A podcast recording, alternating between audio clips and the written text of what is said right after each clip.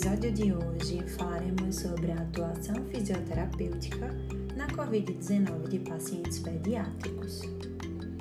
As crianças e neonatos com Covid-19, na maioria das vezes, são infectados pelo agrupamento familiar e possuem um bom prognóstico. Estão associados à rápida disseminação do vírus, que possui um período de incubação de 2 a 14 dias os principais sintomas apresentados pelas crianças são desconforto respiratório leve, febre, tosse seca, dor de garganta, espirros, obstrução nasal, rinorreia e fadiga. Além disso, também podem apresentar sintomas gastrointestinais, como desconforto, vômito, dor abdominal e diarreia. À medida que a condição progride, podem apresentar dispneia e cianose, podendo evoluir para insuficiência respiratória, que muitas vezes regridem até três dias. Contudo, complicações maiores como choque séptico, acidose metabólica e disfunção da coagulação podem ocorrer e normalmente estão associados a uma condição subjacente. O diagnóstico é baseado no quadro clínico e confirmado por meio de exames laboratoriais e de imagem.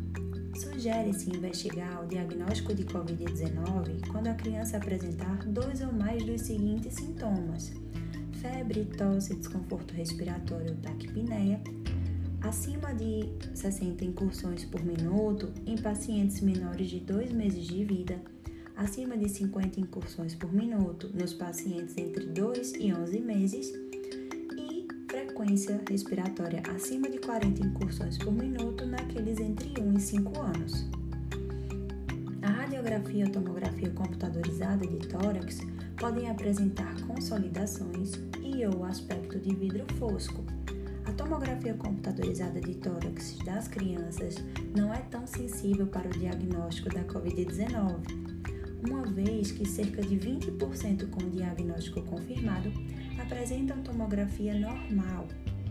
Quando se inicia a abordagem deste público, é de extrema importância a prevenção com o uso de equipamentos de proteção individual, os EPIs, e precauções de contato. Na triagem do hospital, o paciente e seu acompanhante devem receber máscara facial e serem colocados em área separada. Apesar das discussões envolvendo o uso da VNI e da cânula nasal de alto fluxo, não existe consenso de informações sobre o uso destes recursos na pediatria. Contudo, pesquisas em adultos evidenciaram que pacientes com a relação pressão parcial de oxigênio e fração respirada de oxigênio, APA2-FiO2, superior a 200, se beneficiaram com o uso destes recursos. É importante ressaltar que esses recursos podem aumentar a aerolização, uma vez que a cânula nasal de alto fluxo e a ventilação não invasiva, a dispersão dos gases é maior quando comparado à ventilação mecânica invasiva. Logo, caso haja necessidade de uso, o paciente deve estar preferencialmente em quarto com pressão negativa.